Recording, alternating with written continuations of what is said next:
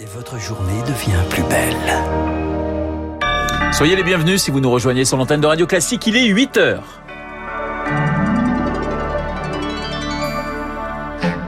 La matinale de Radio Classique avec Renaud Blanc. Lola est collégienne harcelée à l'école comme un enfant sur dix en France. Sa mère témoigne ce matin sur Radio Classique. Elle veut briser la loi du silence en cette journée de lutte contre le harcèlement scolaire. C'est un face-à-face souvent bouillant. Emmanuel Macron s'exprime devant les maires de France cet après-midi et on est loin de la lune de miel, vous l'entendrez. Et puis, nous n'étions pas prêts pour une attaque d'une telle ampleur. Le témoignage de François Molins hier au procès des attentats du 13 novembre. L'ancien procureur de la République de Paris, précis et chirurgical. Radio Classique. Le journal de 8 heures présenté par Lucille Bréau. Bonjour Lucille. Bonjour Renaud, bonjour à tous. Il s'appelait Thibaut, Dina, Chanel, Alicia, Marjorie ou encore Marion. C'était des enfants, tous ont mis fin à leur jour, tous victimes de harcèlement scolaire. Ce mal touche un enfant sur dix en France. Journée de lutte contre ce phénomène aujourd'hui qui laisse bien souvent les parents désemparés. Un témoignage très fort pour l'illustrer ce matin sur Radio Classique, celui d'une mère. Sa fille a été harcelée pendant tout le collège. Elle s'est confiée à Victoire Fort. C'était l'année dernière, le jour de la photo de classe de Lola, Delphine, sa mère. Ma fille était ben, les cheveux décoiffés, avait un t-shirt avec euh, des déchirures et le CPE lui a dit euh, ta tenue n'est pas correcte. Et ma fille lui a répondu mais je viens de me faire taper. Lola est en quatrième, victime depuis la sixième de la même camarade. Des disputes, puis des bousculades dans les couloirs. Pas tous les jours, mais Lola a changé. À la maison, elle a souvent mal au ventre. Il y a l'adolescence, peut-être qu'elles se sont pas bien dans sa peau, il y a les règles, donc on mettait toujours un mot sur ces mots. Enfin, l'adolescente raconte. Commence alors une bataille vaine avec le collège, Delphine porte plainte, sans suite. La jeune fille qui harcèle Lola a fini par changer d'établissement. Mais le mal-être s'est installé. L'école va te protéger, la gendarmerie va te protéger, mais en fin de compte, on lui a dit des mensonges parce que nous-mêmes, on s'est rendu compte que c'était pas vrai. Le silence est inhérent au harcèlement scolaire. Le déceler n'a rien d'une évidence. Catherine Verdier, psychologue. Des problèmes de sommeil, des problèmes d'appétit. Un enfant qui est en retrait, ne veut plus ou qui n'est pas invité aux anniversaires, qui est très irritable, ce sont des petits signes qui peuvent alerter. Lola, elle, poursuit tant bien que mal sa scolarité, avec toujours la crainte pour elle et ses parents de retrouver cette camarade qui l'a fait tant souffrir l'année prochaine en seconde. Un témoignage recueilli par Victoire Fort a noté qu'un premier établissement dédié à l'accompagnement des victimes de harcèlement à l'école sera inauguré aujourd'hui à Paris. Une maison de Marion, la deuxième de France. Elle accueillera les victimes de 4 ans à 23 ans. il est très fort hein, ce témoignage de la mère de, de Lola. Le Covid va-t-il gâcher Noël On change de sujet. La courbe des contaminations, Lucille, continue de grimper en France. Encore plus de 20 000 cas détectés hier. La cinquième vague est bel et bien là. Faut-il, dans ce contexte, s'inspirer de l'Autriche et reconfiner les non-vaccinés? Eh Bien 6 Français sur 10 seraient pour, d'après un sondage Elab pour l'Express et BFM TV.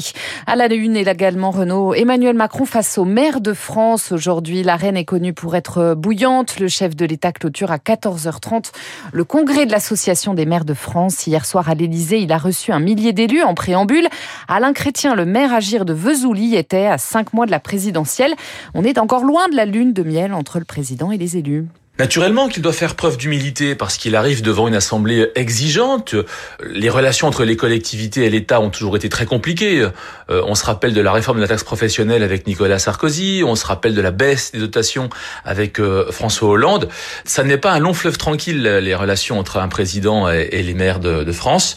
Euh, et naturellement, le président viendra, mais il expliquera ce qu'il a réussi à faire et ce qu'il n'a pas réussi à faire. Des propos recueillis par Chloé Jouel et au premier rang cet après-midi, le nouveau président de la Association des maires de France, David Lisnard, maire LR de Cannes. 8h04 sur Radio Classique, on n'était pas préparé. Le témoignage de François Molins hier au procès des attentats du 13 novembre 2015. L'ancien procureur de la République de Paris, auditionné en tant que témoin, il a déroulé le fil de cette terrible soirée qui reste vécue comme un échec, Eric Kioch. Nous n'étions pas prêts pour une attaque d'une telle ampleur, reconnaît François Molins à la barre. Il se montre précis, chirurgical, fidèle à l'image qu'on s'en est fait au fil de ses interventions télévisées lors de la terrible série d'attentats de 2015-2016. Pour le magistrat, il y a eu des manquements des autorités vis-à-vis des victimes. Le soir du 13 novembre, les numéros pour les orienter ainsi que leurs proches ne fonctionnaient pas. On a vu de nombreuses personnes en détresse errer à la recherche d'informations, s'émeut-il. De même, le protocole en place pour l'identification des victimes fut une catastrophe. On a eu des doublons, des interversions de corps, confesse l'ancien procureur de la République. Pire, le lendemain des attaques, en fin d'après-midi, ce sont des magistrats qui commencent à annoncer les décès aux familles. Ce n'est pas normal, nous ne sommes pas formés pour cela, regrette-t-il. L'autre défi, pour autopsier les 130 victimes, il aurait fallu 15 jours, explique François Molins. Or, il fallait les rendre à leur famille le plus vite possible. Alors, il donne l'ordre de n'autopsier que ceux dont la cause de la mort n'est pas évidente.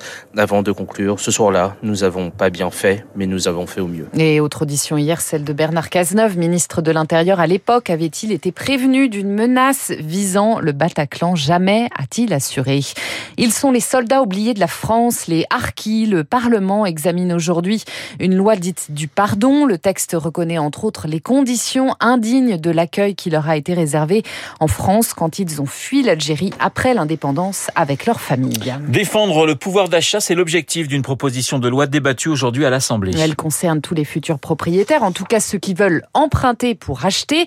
La députée Agir Patricia Lemoine veut leur permettre de résilier à tout moment leur assurance emprunteur. Une idée dangereuse selon Nicolas Terril, président du Crédit Mutuel et de la Fédération bancaire française. C'est une américanisation, une individualisation complète du risque. Parce que ça consiste à dire, si vous êtes jeune, bien portant, en bonne santé, euh, on va vous faire des tarifs très bas. Puis si vous êtes moins jeune, moins favorisé, en moins bonne santé, eh bien on va monter les tarifs. Cette résiliation à tout moment, en fait, c'est la transformation d'un marché concurrentiel, un marché où on peut résilier son assurance emprunteur tous les ans, en effectivement une espèce de d'individualisation absolue. Le président du Crédit Mutuel, Nicolas Terry, au micro de François Geffrier ce matin sur Radio Classique.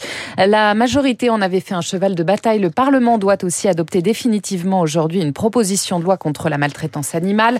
Elle prévoit l'interdiction progressive des animaux sauvages dans les cirques et les delphinariums, l'interdiction de la vente de, chiots et de chatons en animalerie et des peines durcies pour sévices ou abandon. Lucille, les cafés les restaurants manquent toujours de bras. Comment rendre, par exemple, le métier de serveur plus attractif? Eh bien, les négociations de branche commencent aujourd'hui dans l'hôtellerie-restauration pour améliorer les salaires. Didier Chenet est le président du Groupement national des indépendants.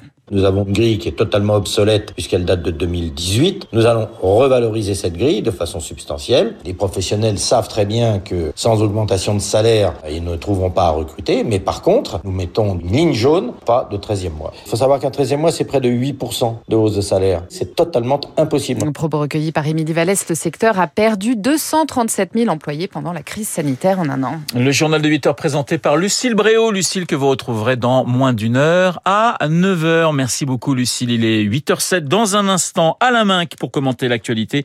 Auparavant, Guillaume Tabar.